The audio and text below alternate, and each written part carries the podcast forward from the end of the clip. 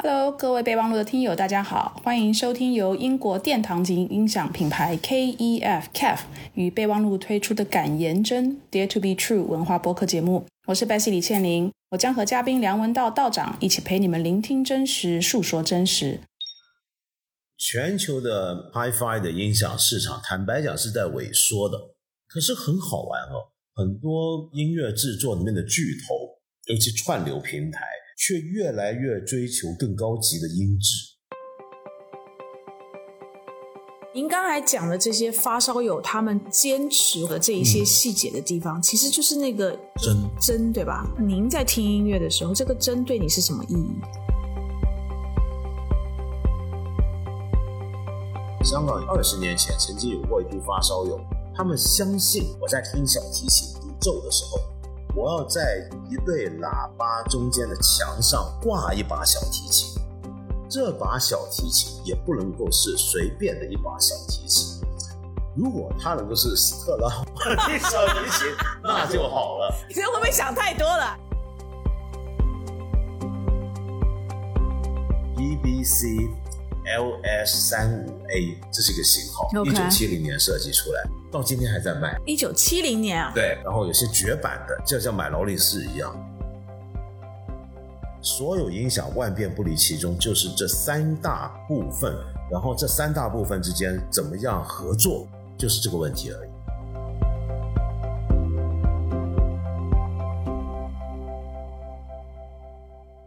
大家好，我是 Bessy 李倩玲，谢谢大家收听今天的备忘录。我今天真的是抱着看偶像的。见偶像的心情来录这个节目，做梦都没有想过我今天有这个机会能够跟我的偶像一起录一集备忘录啊！我们这个嘉宾呢，他的播客节目在小宇宙的平台上的粉丝数是备忘录的一倍。然后我们最近有一个叫风言风语的播客啊，他们就是用技术的方法做了一个中文的播客排行榜。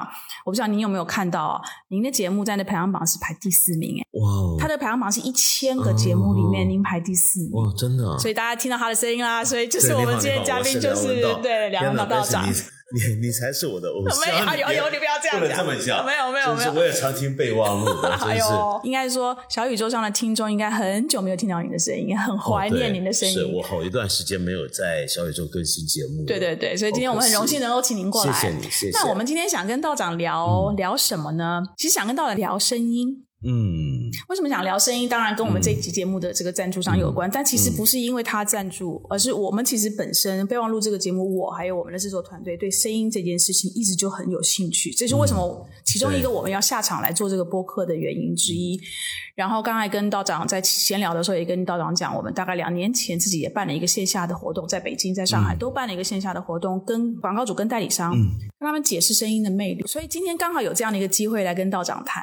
道长，我知道。您其实一开始的时候是从广播，然后你又做了文字，是，然后你也做过视频、电视嘛，视频，然后现在又做播客，对，所以您是声音、文字、视频都接触过的。对，我觉得大概传统媒体行业里面，从传统文字来讲的话，像报纸、杂志，我从写作专栏到做记者、做编辑、做社长。广播电台做节目主持、做策划、做台长，然后电视台做主持、做策划，然后我也参与过电影，就所有传统媒体的工种，我大概在过去三十多年都干过。那所以，我我略知一二，就对每个领域。为什么做播客？嗯，哦，第一是贪图方便。它真的很方便，就是比如说我在家，我我在到什么地方，我就拿一个麦克风出来接上去，然后我想说什么就开始直接讲了，嗯，呃，没有很多的限制，因为你知道我以前做广播电台不是这样的，做广播电台就跟做传统电视节目一样，时间限制的很紧张，嗯，因为你是 on air，对，那你用是大气电波，那是一个公共频道，对，它有规定的时间，比如说我做节目，我以前做那种一两小时的夜间节目，中间就一定会有。新闻部的同事在外面暗示我该交麦克风，比如说，呃呃，两点二十五分，他要准备进来播新闻了。哦，播完新闻还会有个同事进来讲现在交通情况，那他们都讲完了，然后我再进去，对不对？那就就就很多这种情况。但是播客完全没有，播客真的是自由自在，你自己把控你的时间，你想讲多久就讲多久。如果人家还能听的话。那所以我觉得做播客对我而言很自由。是，嗯，您之前在做广播电台，跟现在在做播客，都是用声音去跟您的听众，现在叫听友接触。是，这个声音这件事情，在您前后这两个时期，对您的意义有什么不一样吗？你觉得？呃，我觉得有。呃，我曾经做广播电台的年代是怀疑过。呃，这种媒体存在价值的啊，真的？为什么？真的，因为你要了解，我在香港做，我那时候在香港一个收入还挺不错的电台做了一阵子台长，嗯，然后我们那个电台已经是香港的广播电台之中年度收入最高的，连续几年都是最赚钱，就我们。嗯，可是那时候我自己就发现，谁在听广播电台啊？香港这个城市很小。你知道，不像美国，不像中国大陆这样子，就是你国家很大的地方，国土很大的地方，你开车的人多，通勤的时间长，嗯，所以你就会有很多很多大大小小广播电台，对，而且至少你有必要听交通台在以往，对不对？那么，如果到美国的话，你就会发现，美国、加拿大，它一路上那种地方电台，嗯，都是你开车的时候、坐车的时候必要的一个旅伴。对。可是，在香港不一样，香港大部分人用公共交通工具，嗯，你不可能带一个 radio，以前不像现在是 digital 的，你带着它随身进地铁会很不方便。大部分都是坐出租车，就坐 taxi 的时候来听广播电台。嗯。所以我那时候就发现，我们的市场其实很小。第二是什么呢？就没有什么人会认真完整的听完一个节目，就因为你听节目的状态总是片段的，你总是比如说我坐出租车或者我上开车，我不会说，哎，等一下那个节目十点半，那我就十点半开车出门吧，然后我来好好把它听完。我本来半个钟头去得了的地方，我要绕一个小时，因为我要听完那个，不会。对，所以你听节目，你也是断断续续的。所以我当时曾经考虑过广播电台这个东西，在香港这样的一个城市，它的前途到底是什么？嗯，我那时候非常激进，曾经有过一个策划，就是把我们整个电台的节目全部取消掉，每天我们这个电台只做一小时的内容就够了。哇！然后我这一小时是重复播的，OK。平常一个节目可能两三小时，我把它弄到你只剩十分钟。嗯。你把这十分钟做完，因为你的听众其实听到你的时间就只有几分钟。对，我曾经这么想过，当然这个太离谱了，大家觉得就没有实行。可是今天很不一样，在今天，我觉得播客的重新流行，因为播客出现过一次潮流，十年前左右，十几年前，这次再回来，却是在一个完全不同的背景。这一次，我觉得是大家经历了过去这么多年各种各样的媒体的全感官的轰炸，嗯，之后，呃，我们开始发现各种用眼睛去看的东西有点太抢我注意力了。嗯，播客开始变成一种伴随性媒体，就是说，其实我可以干着别的事情。但是我耳朵照样不误在听一个播客的节目，在听音乐一样，是不是？它不需要我全神贯注，当然我可以全神贯注，但这并没有那么必要。这个年代，我觉得，呃，我们的媒体用户或者用家受众开始对资讯、对讯息、对媒体那种渴望，产生了一种新的动力，就是我连耳朵都不要闲下来。嗯嗯嗯。又或者说。呃，我的眼睛看视频节目的东西的话，会被太抢注意力。嗯，我可能手上有别的东西要做，我眼下看别的东西，但是我还是希望有个人陪我。那所以我听播客。嗯哼，所以我觉得今天的播客的听众，跟我刚才说的那种，我以前在香港所考虑到的广播电台节目的听众或者是听友，已经不一样了。嗯哼，那个要求不一样。是，然后再来一个不同呢，就是我你以前做广播电台的时候，由于广播电台是那么的陈旧的一种大众媒体，所以我们的听众很多时候也都是有许多是上了岁数的人，很极端，要不就中学生，就以前听电台，我知道在台湾大家也是中学生会听，学生会听，大学生会听，对，没错没错，一定的听播，然后呢，要不然就是老人家听，对，然后中间整个。就黄金的就业阶层力量是不听广播电台的，基本上。对。但是我觉得最近几年变了，嗯，听播客变成是，当然学生有啊，但是相当主力反而是年轻的城市中产阶级。嗯，这个我觉得蛮特别，就是我们今天整个播客的受众群变化也都太大了，跟以前。所以我觉得今天这个时刻，当我在用这样的好像是做广播电台节目的办法来做一个声音媒体的时候，那个感觉是非常不一样的。是从广播到现在的播客，其实中间可能经过了一个世代的人，可能一个 generation。就像您讲的，现在听播客的年轻的人，或者甚至壮年，他可能之前并不一定有经历过广播那个阶段。嗯，我听您的节目啊，虽然您是单口。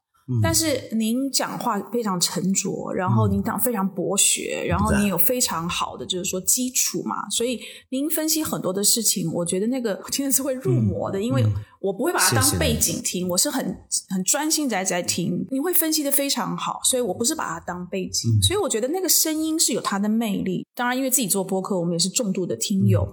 但是我我就会发现，如果自己不听播客的人，嗯，或者是可能才刚刚进到这个领域，他自己没有办法去理解声音这件事情为什么能够有一些，比如说视频没有能够有的魅力。我不晓得您自己对对声音 vs 视频，您是不是觉得声音可能也有一些视频没有办法有的魅力跟影响？当然有，当然有，因为我做视频也好，做电视传统的电视节目也好。跟我做广播电台，跟现在做播客，我从做的人的角度来讲，那个感受是完全不同。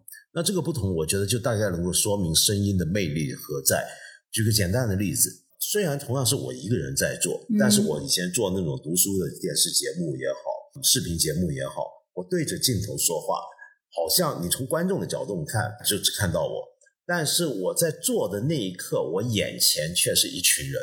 嗯，就导演啊，摄影啊，灯光啊，对不对？一堆这些人员在前前面。但是做播客跟广播电台就不一样了，我前面是真的没有人。当我在直播间里面，外面控制室的灯关掉，然后我有个技术员有 technician 会在外面，但我看不到他。OK，那那个时候真的就是我一个人对着我眼前这个黑黑的、戴着海绵套的这个麦克风，在这个情况下，我会忽然觉得整个天地只剩下了我。以及一个我想象中的听友，或者是一个用户，或者是怎么样，在我的对面，或者在脑海之中，我就直接在跟他说话。我的整个想象力的投射，跟我在舞台上或者在摄影棚里面是完全不一样。那个投射是更直接的。嗯，所以在那一刻，我会觉得我讲话同样是我一个人单口做的节目。我用播客、用广播电台的那种方法来做，跟做视频电视节目的方法做出来的差异就在于，我自己用声音媒体的时候，我自己感觉到我的情绪更投入，更加感觉到某种亲密感。嗯，我想听惯了播客或者传统广播的人，大概会感觉到你跟你常听的节目的那个主讲人或主持人的关系。好像比你看电视节目、视频节目那个关系更密切。对，那是因为声音，它你看不到那个人的样子，你只听他声音，反而更 intimate，嗯哼，更亲密，嗯哼，你更觉得那个东西是陪伴你。嗯，这就是为什么我们以前年轻的时候有那种。深夜情感节目，对不对？也要写信，呃，我失恋了，什么什么，梁大姐，你告诉我，然后我的星座是摩羯座，请你指教一下。通常是这样子嘛，你不会写给白岩松，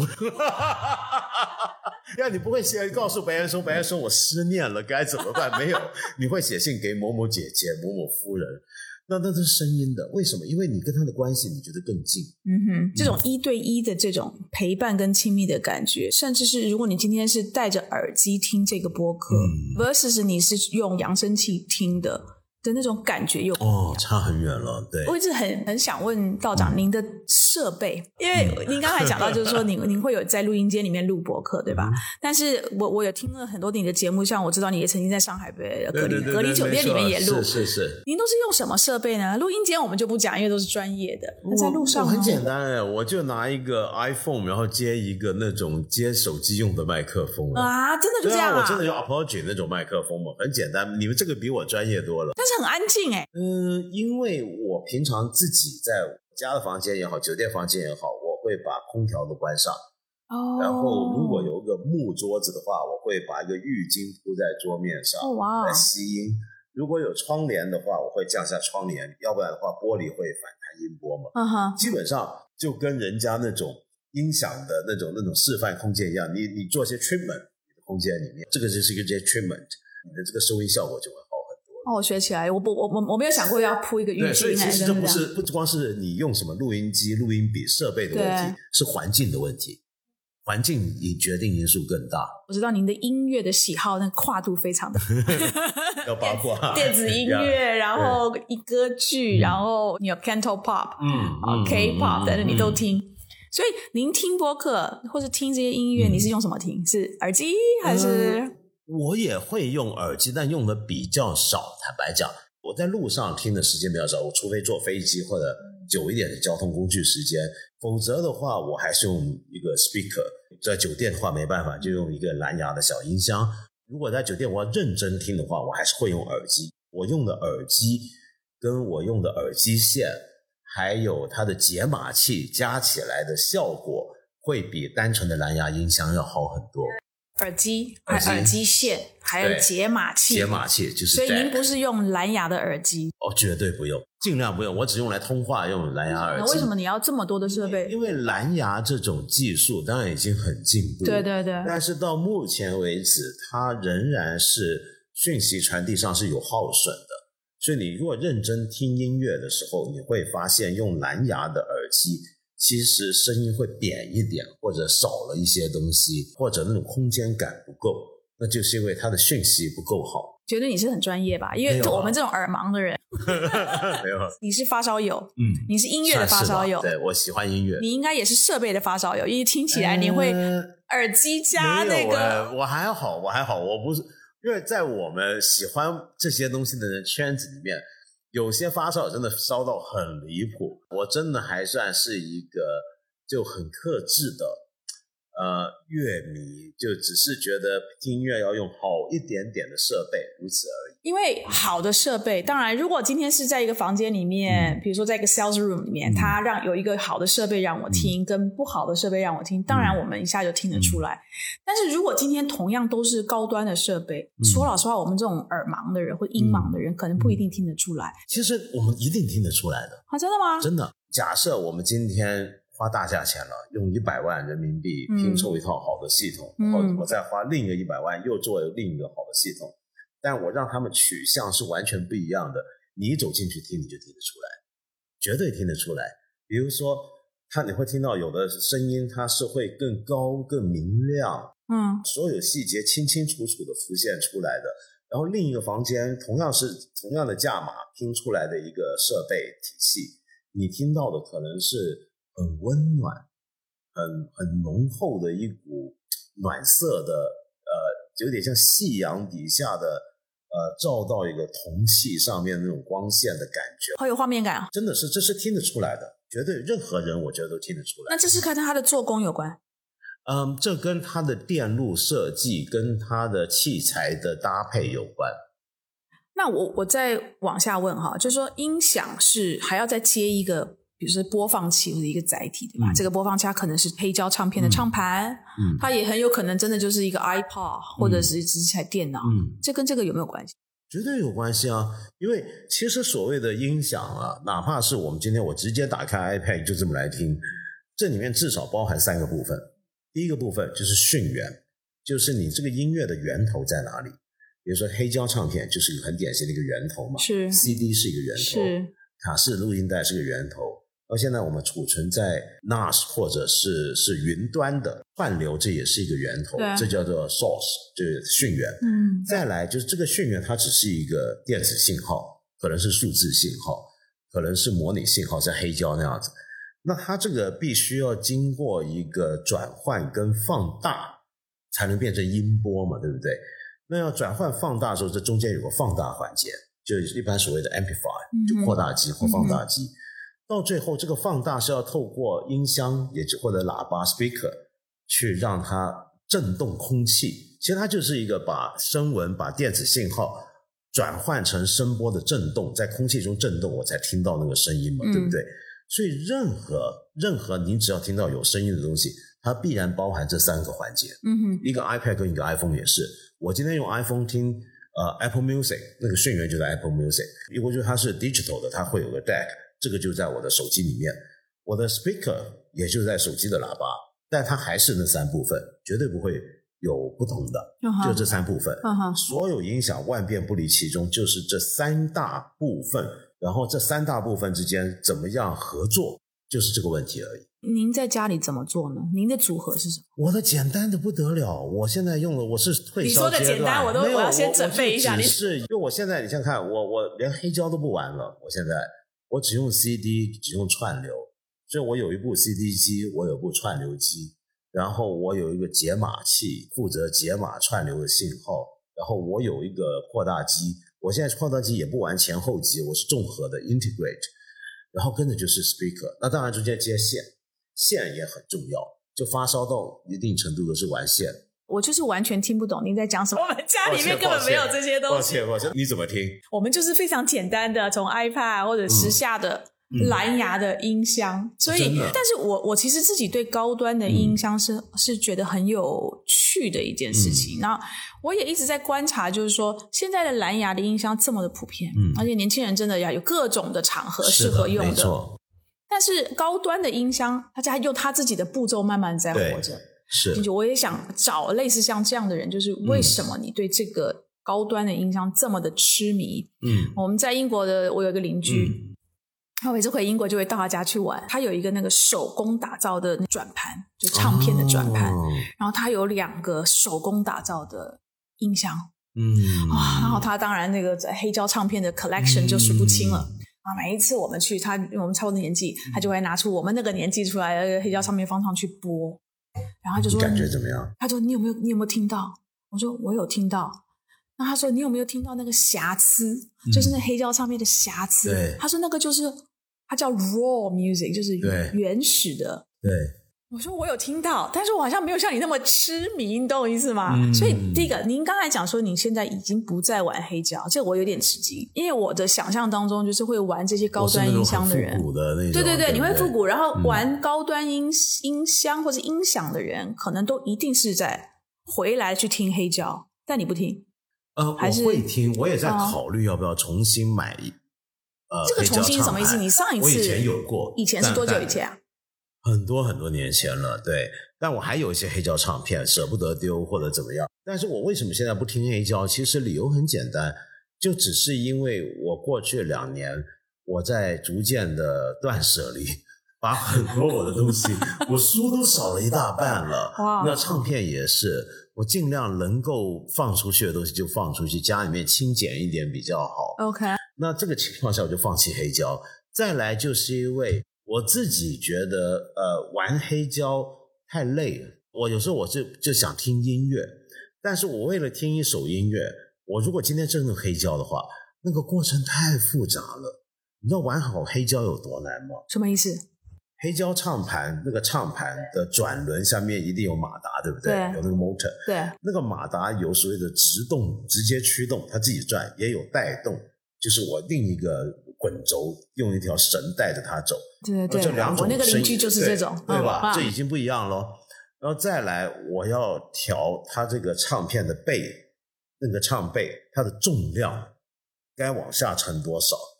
然后我的盘的转速我要调好，然后那个唱针要调好，唱针接头会也很大不一样。跟着这整个黑胶唱盘的放大部分。它的放大又是跟一般的放大器不一样，要个唱放，我们叫做又要有所讲究。有时候我听一首音乐而已，我可能听音乐时间是六分钟，但是我搞这些东西的过程已经二十分钟，你懂我意思吗？就后来发现，如果我再这么下去，那我就是在听音响，而不是听音乐。听音响的人啊，会出现一种情况，就所谓的真正的那种发烧友啊，嗯，他们跟乐迷有时候会有一点分别，就在这。他当然也喜欢我们说的那首音乐、那首歌怎么样？可是他看重的东西会不同。嗯，他看重的东西，比如说我我现在用这个这种唱盘，我用这个唱针，我用这个唱背的组合，让我听见了这个女歌手她的这个喉头的颤动是很形象化的，能够在我眼前出现。然后还是说我要听另一个，比如说爵士的一个重奏。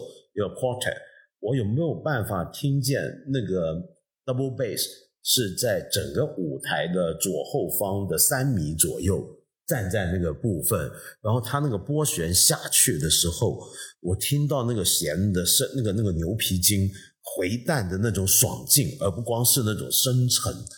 他们要听到这些东西，但是问题是我们听音乐的人，可能不是注重的是这一粒一粒音的那个 quality，比如说他是像那个弹性到底是怎么样，他的歌手的那个嘴型怎么样，你听不听得见？我们在乎这个。听音乐人可能最在乎的还是音乐的进行结构，它的演奏的技巧，那是不同的。当然，两者没有矛盾，但是侧重点是不一样的。发烧友很喜欢讲音场，讲场面，就我们我我在两个喇叭就摆在这边，两个音箱左右一左右放在这，但是我又没有办法？虽然坐在我家的客厅，对着小小的这两对音箱。却让我感觉我置身在柏林爱乐管弦乐团那个交响厅呢，那个场面有没有出来？如果要做到这个效果，就说明它这个声音不能够只是让你看见是从喇叭本身出来的。第一小提琴真的就在你的左手边前方几米，就在那个地方，它要投射到那种程度，他们是能听到的。就真的，我今天让你听一对音箱搭配一个音响组合，你听到啊，这个舞台好宽大。然后，呃，整个交响乐团是很容易辨识这种 stage 的，就因为交响乐团那么多种乐器，那么多声部，一百多个乐手所在的位置是否清清楚楚。然后另一个给你听另一套音响，你就会发现，哇，大提琴里面的那个合奏，我知道他在什么地方来，他真的就在那个位置，栩栩如生。你是要听到这种东西的，是可以。那发烧友会追求这个，然后为了追求这个，他们可以付出非常大的代价。所以，是不是你一定要到了一定的年纪，你累积了一定的积蓄，或者至少是赚钱的能力，你才有可能能够负担这样？或者可以倒过来讲，是你愿意牺牲多少别的东西？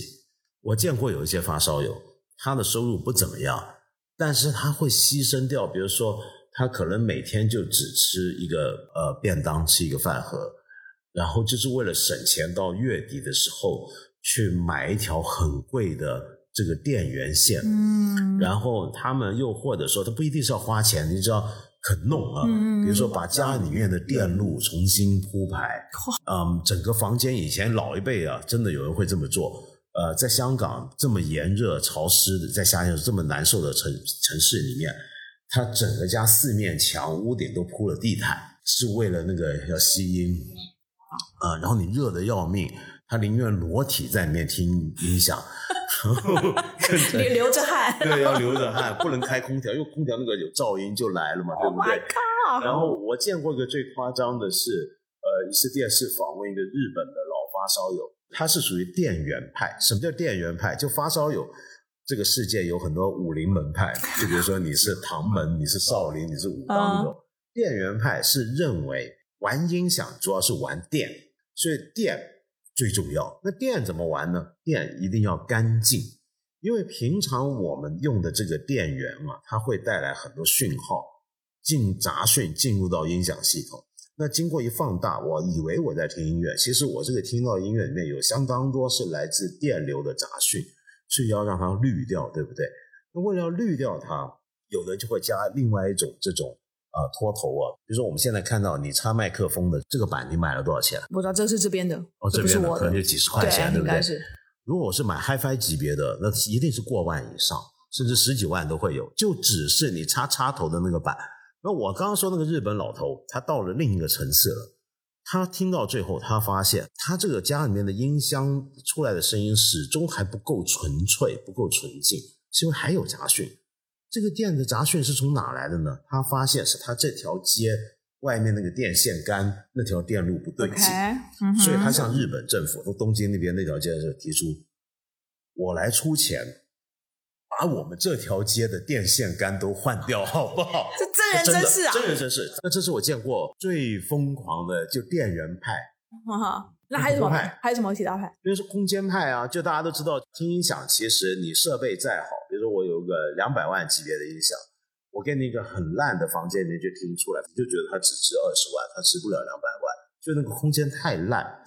那所以他们就会玩空间，玩空间的人也会有很多牺牲的。比方说，我家如果只有我的客厅只有十平米，一个很小的地方，我偏偏要玩一个比较大的音箱，坐地的音箱或怎么样，我那个音箱一定要离墙，背后不能完全贴墙，否则那个震动的回音，那个 booming 效果很厉害，所以它要离墙放。为了要离墙放，它的音箱会莫名其妙的摆在客厅的中间部分，然后每个人走过都要绕过它，然后你你跟你想象，如果你的家人有出了这么一个人，你跟他住在一起，你多累多难受。不给他一个房间就好了，你在里面。对，要不然就你给他一个房间。所以他们会很多这种莫名其妙。我以前还见过玩环境玩到一个什么程度？香港以前二十年前曾经有过一批发烧友，啊，那也要是要真的有钱啊。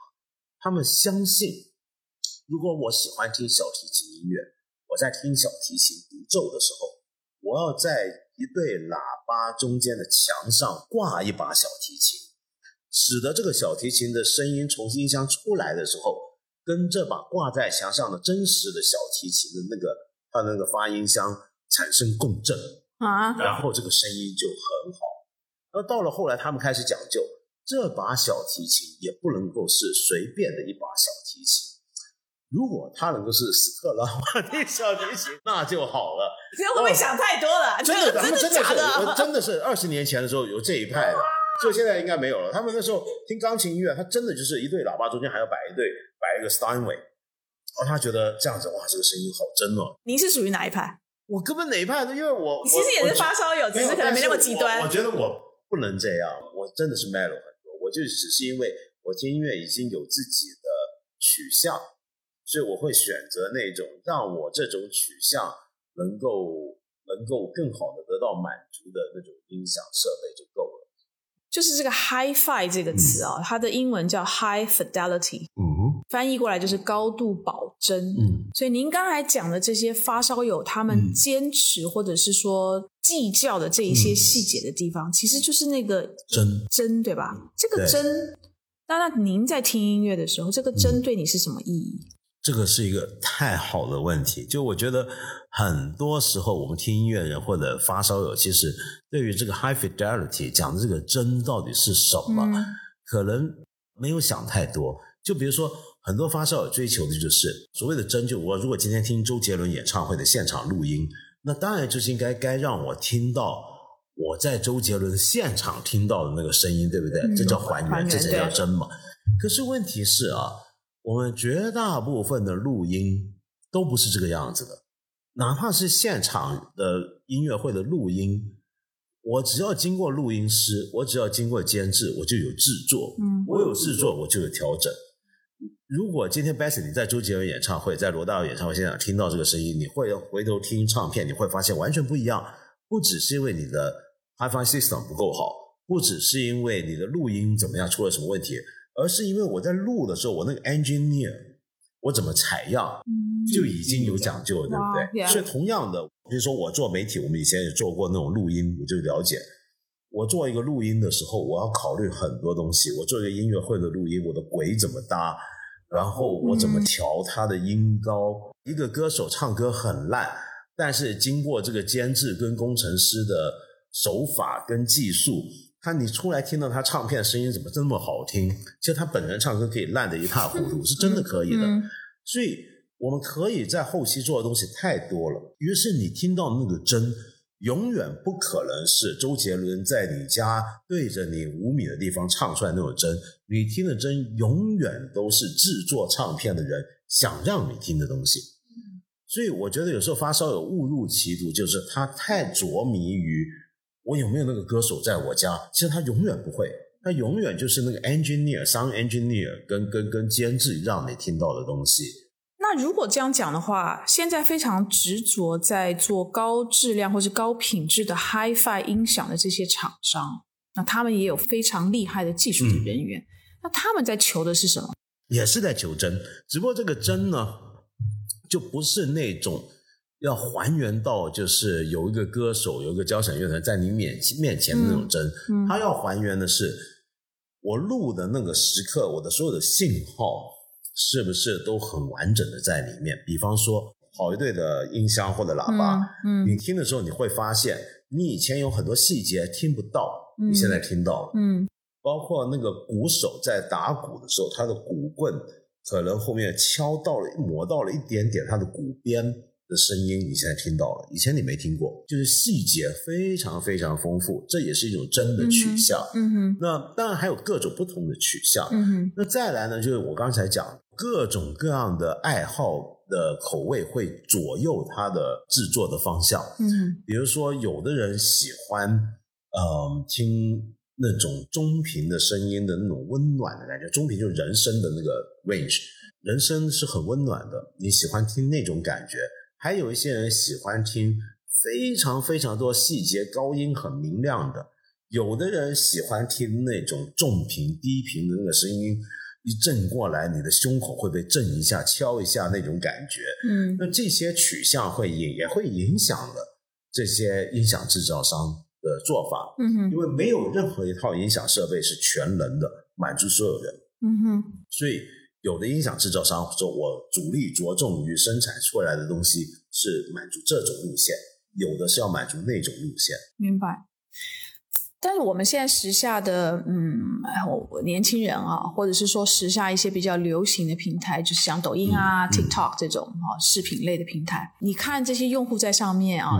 其实就是用很多时候就是用手机，顶多是配个蓝牙音箱，然后再看里面的视频的音响。嗯，但是这同样一群人，他们如果今天走到电影院里面去看电影，他们会电影院对电影院的那些声光效果的要求是非常高、非常高的。他会啊，这个什么四 D 都出来了，然后一定要杜比音响啊，什么什么 IMAX 这些的。所以当他去看一个大屏幕的电影，他有这些要求。但是他如果平常在看视频或是听音乐，他反而没有这样的一个要求。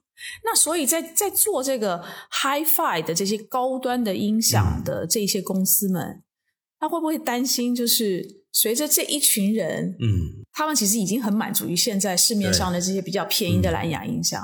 那我我我还坚持这些高高质量的音响，我卖给谁呢？嗯，对，是有这个问题。所以全球的。高端的就 HiFi 的音响市场，坦白讲是在萎缩的。过去二十年来，可是很好玩哦。就另一方面，你又发现很多呃音乐制作里面的巨头，尤其串流平台，却越来越追求更高级的音质。嗯，很明显的就是像 Spotify 对跟 Apple，嗯，都已经推出了他们的无损。的串流版本，对不对？对。那这个无损这个东西，有损跟无损，可能以前你用 iPad 或 iPhone 它的耳机你是听不出来的，但是现在他告诉你说我有无损版本，于是你就想我怎么样听到那个无损版本？嗯。所以可见，并不是大家真的没有了追求，而是别的环节出问题。那个问题是什么？就我刚才讲那一大堆，你就会觉得发烧友日子太难过了。或者想太多，对，就会想太多了，花钱太多了，门道太深了，乃至于大部分，如果我今天初出茅庐，刚刚出来领了我第一个月的薪水，我怎么敢走进那种店里面？就人家会瞧不起我，我根本不知道怎么开口，嗯，我根本什么东西都不懂，我怎么进？太复杂，甚至一个玩音响，像我这种听了一段时间的人，我都觉得它很复杂。那那怎么办？就我觉得问题的重点是在于，我们有没有更简单的方法，能让人听到好的声音？嗯，你说的很对啊。就今天有太多年轻人，他听 HiFi 或者听音乐，他就用没那么讲究各种设备。嗯，但是我始终相信了，这只是因为他还没听过好的声音。是，就相当于如果一个人一辈子都在吃泡面。然后他觉得泡面就已经很好吃了，你为什么要带我去吃什么什么永康街牛肉面啊，或什么越南粉？我觉得那个就很好吃，那只是因为他还没吃过。嗯哼，嗯，就我很有这个信心，就只要他吃过，他就知道。对不起，这碗牛肉面跟那个泡面，虽然他也说自己是牛肉面，真的就是不一样，那真的是两回事。所以听音乐也是如此，你用过好的设备，你听到那个还原出来的那种真实感、那种细节。你就忽然发现，为什么我听到那么多以前从来没听过的东西？嗯，那个是很有趣的。同一首歌，你可能从小听到大，你觉得很熟。嗯，你今天换一套系统，你听到很多以前没听到的讯息。嗯哼。所以今天我觉得做 HiFi 的音响的这种或者音箱的制造商，他的问题就在于我有没有办法用最简单的方方法跟工具，不用你花很多的钱。当然你还是要花点钱啊，但不用花那么多。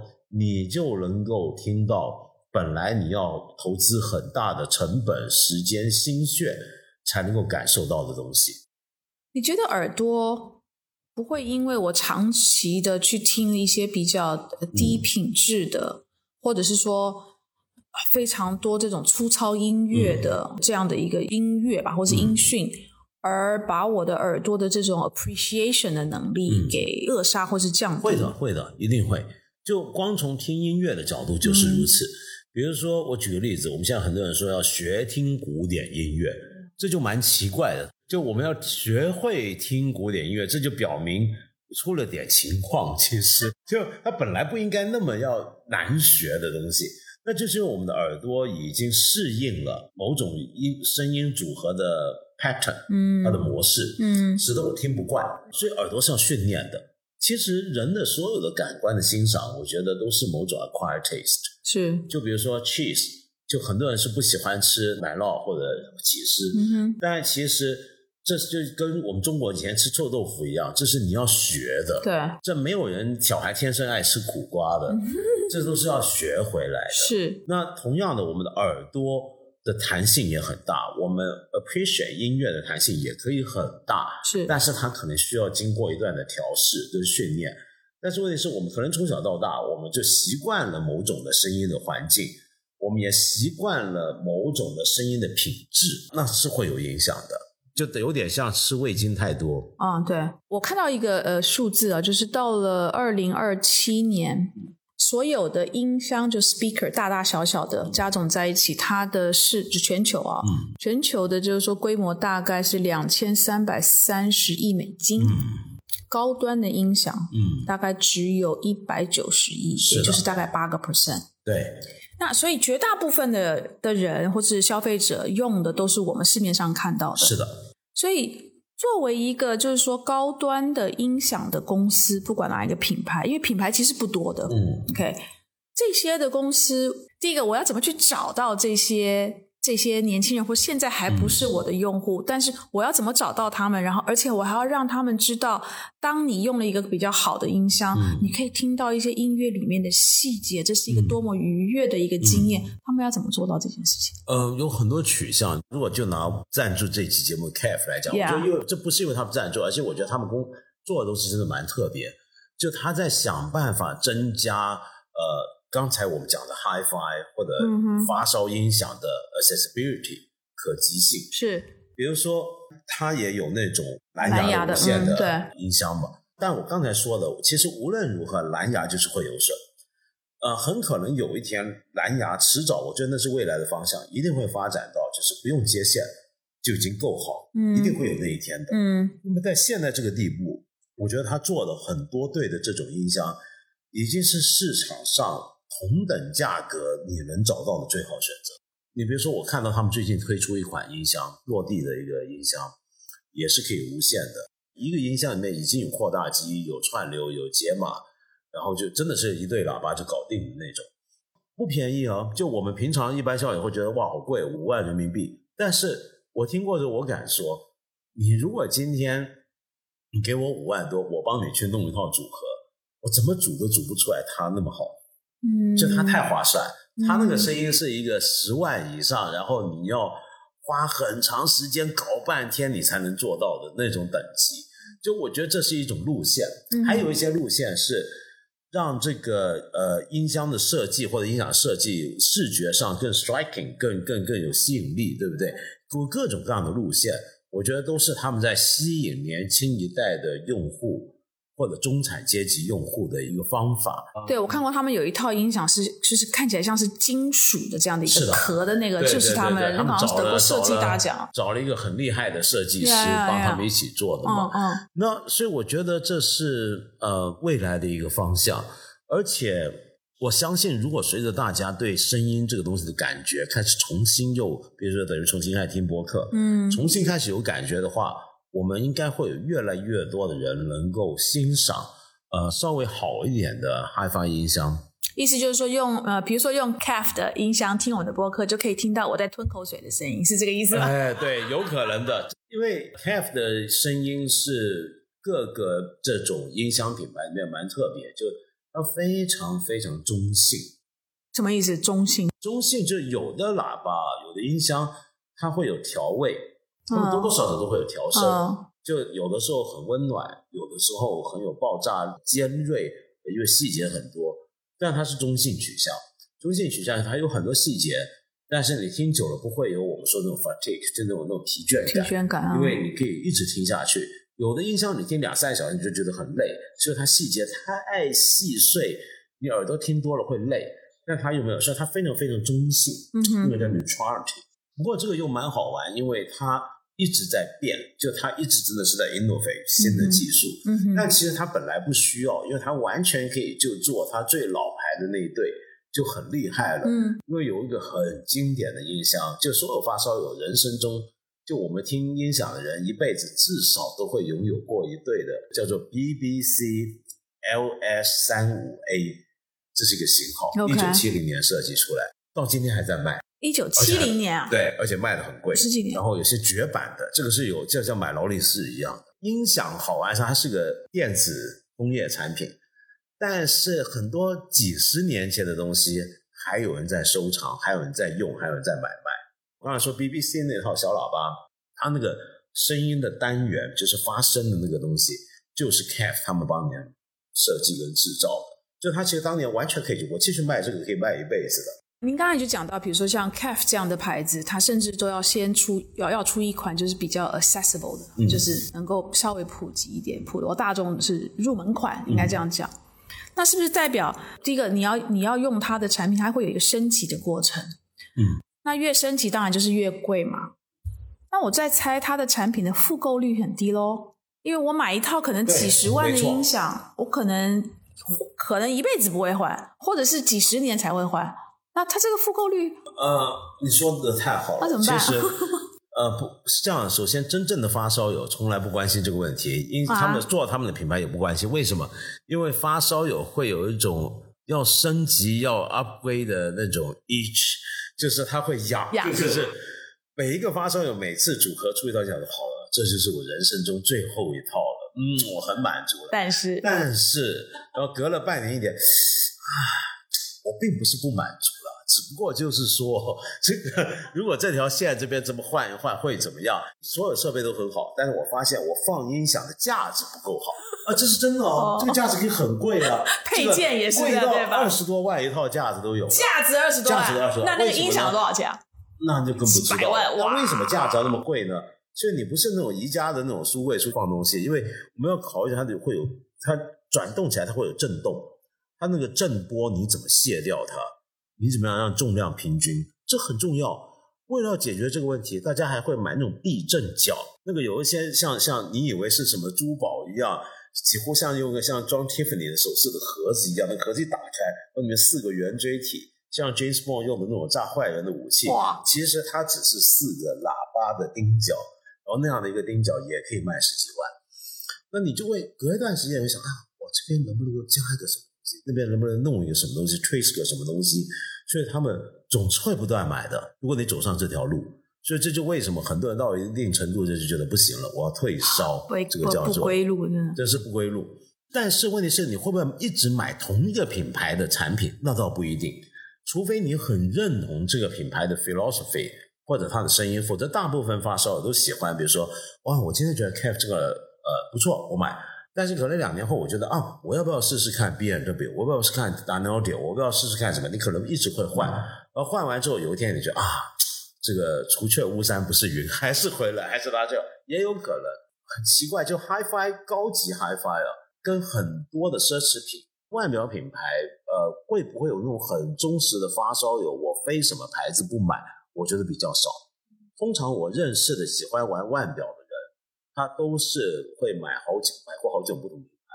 他不会说我一辈子我只要 PP，我只要光胖要什么，很少有这种的。我的腕表我是收藏，所以我我可以好同时拥有好几只非常名贵、值得收藏的腕表，对吧？嗯。但是音响我摆在家里，它就一套嘛。那今天我如果想要换，那我原来这一套怎么办呢？如果我有 trading 吗？有有有有有，绝对有，而且大家会考虑它吹音价值，只不过通常它会掉价，它不像外表可能会升值哦。那除非你是有某种特别经典的，像我刚才说的那对呃小喇叭 L S 三五 A，它才有可能升值。那第二就是有些人是家里面比较大，他真的就是不会不会放手的，因为他很有可能某天我又想听回那套，我要换一个什么东西，是会这样的。哇，好折腾啊！是真的是很折腾，但我认识很多发烧，他正家里面存一堆这些相关的设备器材，他不扔的，他也不丢。玩车的人也是很少说是只忠诚于某个品牌。我觉得奢侈品很特别，就到了某个领域的奢侈品，如果 HiFi 极高端的 HiFi，我们认为是种奢侈品的话，你会发现在那种领域里面的消费者。其实并没有品牌忠诚度，是因为在这个层级的可能可能就是那几个牌子，对不对？可能不多，而且因为大家的特点都很鲜明，乃至于你会想好奇，比如说玩车的人。他不会说，我从买第一部跑车到我人生最后一部跑车都只是法拉利或 Porsche 是不可能的。他一定很好奇，想试试 Lamborghini 会怎么样。他一定会想试试别的 Lotus 会怎么样。是。那同样的玩音响的人也是这样。那我我觉得这个高端音响还有可能另外一个挑战啊，就是。如果是一个从来没有买过 CAF，或者从来没有买过你刚刚讲 BMW 的这些的品牌的听友或是消费者，我今天如果走到他的呃，就是销售的展厅，嗯，其实我会觉得很 intimidated，嗯嗯，没错，我其实是希望了解，但是我根本没有那个知识，我一定就是不懂，嗯，然后进来了之后，很多时候你我不是到 KEF 的，但是到别的那个品牌的走进去，你就会觉得自己像傻瓜一样。然后你又很怕问愚蠢的问题，因为大部分的那个门店里面的 sales 呢，就是好像他都很懂，嗯，OK，然后你就会觉得好像会坑人，对对对，然后 你会觉得我是问了一个很蠢的问题，我好像还要装懂，比如说他带一定会带你到一个房间，然后然后放音乐给你听，他然后你还要假装说，哎，对你真的听出来，但实际上你可能真的没有，所以很多时候就会垂头丧气的再走出来，是，因为我觉得 I'm so stupid，你懂我意思吗？我懂你意思，对。太多了，这是我觉得所有发烧友人生中必经的阶段，就是 一开始去逛音响店那种耻辱感，而且你总是一辈子难免不被这些店员欺蒙拐骗过的，对对对，然后要忍受他们的冷脸。就尤其前几年经济很好的时候，十九二十年经济非常好的时候，香港一堆发烧友就是没有你。买不起的东西，只有你订不到的东西，在那个年代，那时候真的是像我们这种小屁孩走进去，人家甩都不甩你，就你要试听，你试听，你等明年嘛，你老几，你排第几号，都是这样的，很嚣张。那那但是问题是，我觉得最近几年有点变化，最近年这种 HiFi 的 dealer 那种经销商，特别是一些大的厂牌品牌自己开的门店，都已经好很多了。嗯。第二是什么呢？就是我觉得在这一点上，HiFi 还是会比别的东西要好一点。就是你真的可以更相信你直觉感官。就比方说，我去买表的话，我如果一个店员告诉你说这款就比那款好，为什么呢？因为我这款的摆锤的震动是怎么样怎么样？我觉得你也是在玩表是吧？你听得懂吗？看得到那个分辨，你看不到。问题就是你跟我说我这个陀。飞轮哦，是离心哦，然后对不对？我觉得你首先信自己，你不要去管别人怎么说，你不要去管那个店员跟你讲的诱导，你信自己的耳朵，他始终跟你买别的奢侈品不一样。比如说买西装，比如说试西装，你去那种很厉害的裁缝店，你也会觉得很 intimidating，就是因为他他他讲东西你真的听不懂，或者他给你判断那个肩线，让你真的就觉得啊，这有分别吗？然后你摸摸看这块料子，然后你就哇，摸半天好爽啊，很舒服啊，然后怎么样呢？就你就不知道，但是你真的相信自己的直觉，耳朵你是听得到。很多的很高级、很昂贵的厨具公司啊，他们会做的一件事情就是说，他的这个展厅，他同时会办，比如说这个烹饪的课程，或是烹饪相关的活动，所以很多的学员在。参与的这过程当中，就觉得这锅具很好用，嗯嗯，想买是的，但是我没有看过这种高端的音响做过类似的事情。他们会有给呃呃，已经是发烧友的人办的那种试听会，通常就是推出新产品的时候，嗯，他会在自己的门店或者合作的经销商代理那边搞一个什么试听会。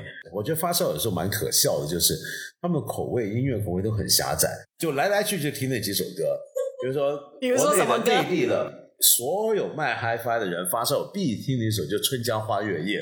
在台湾跟香港就一定要听蔡琴，蔡琴的声音就是典型的发烧声音，就真的是发烧都爱听。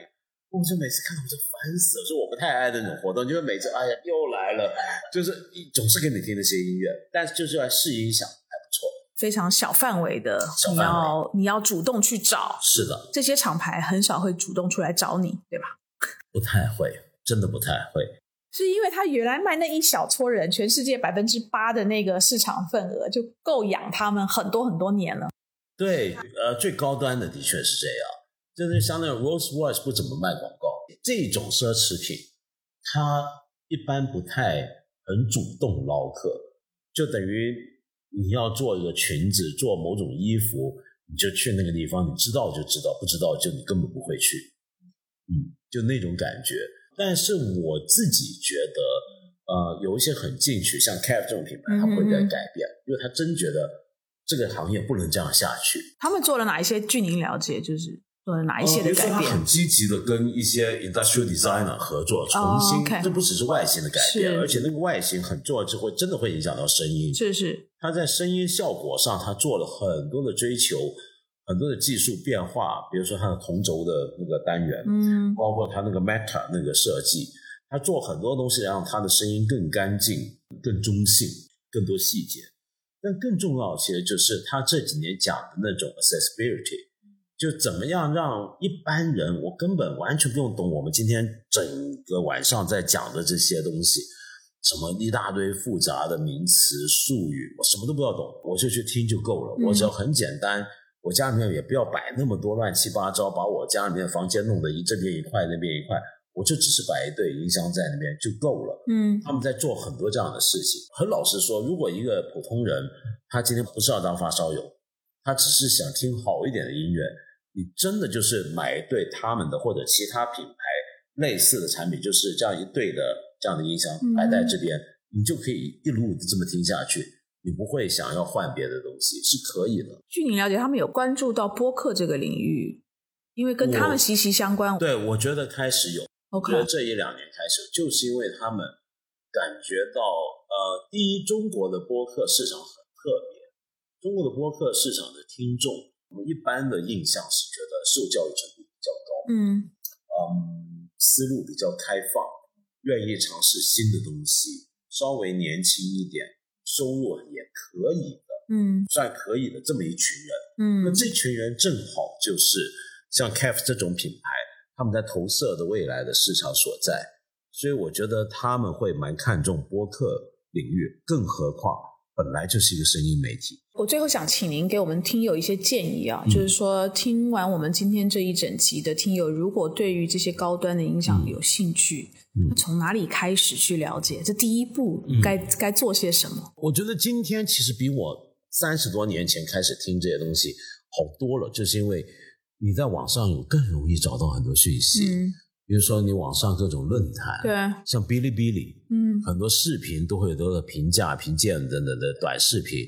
就今天我们要找这种 review，这关于设备 review、关于音响入门的讯息，你在手机上面你 key 几个字，你就很容易找到。唯一的麻烦在于你要辨别他们有多少是广告内容，这很有可能的。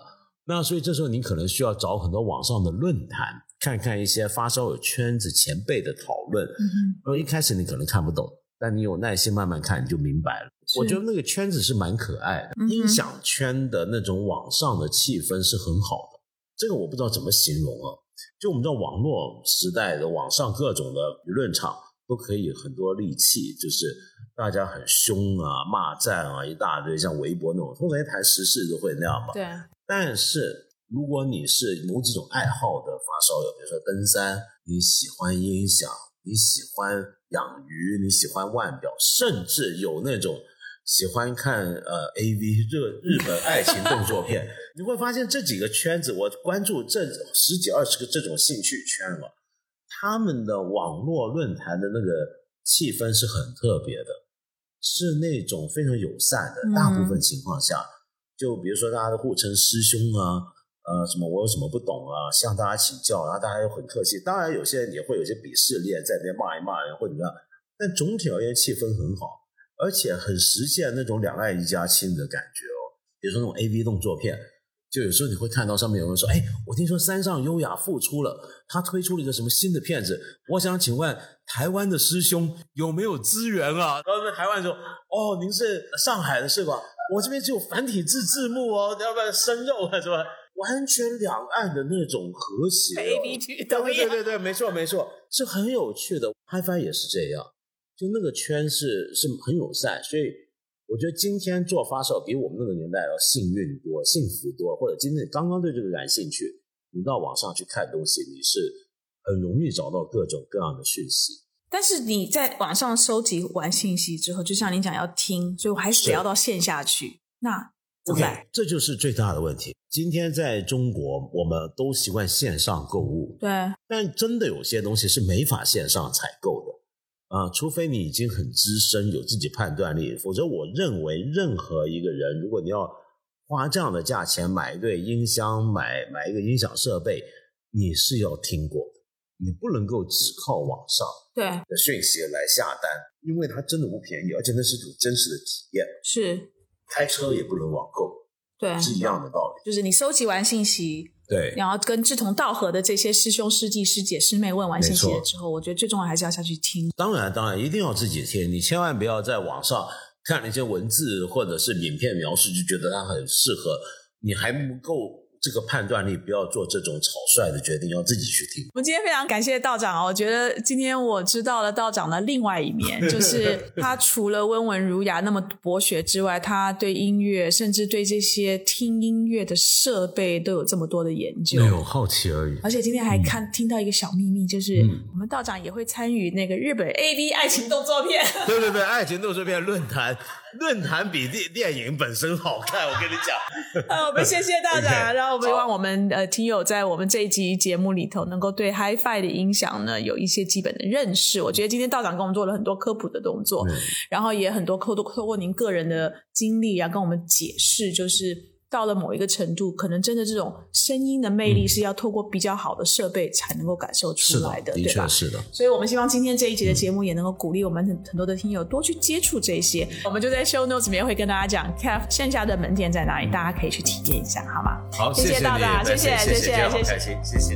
如果大家还想了解更多感言真 Dare to be True 系列文化播客的内容，可以在小宇宙搜索 KEF 感言真，收听更多的栏目。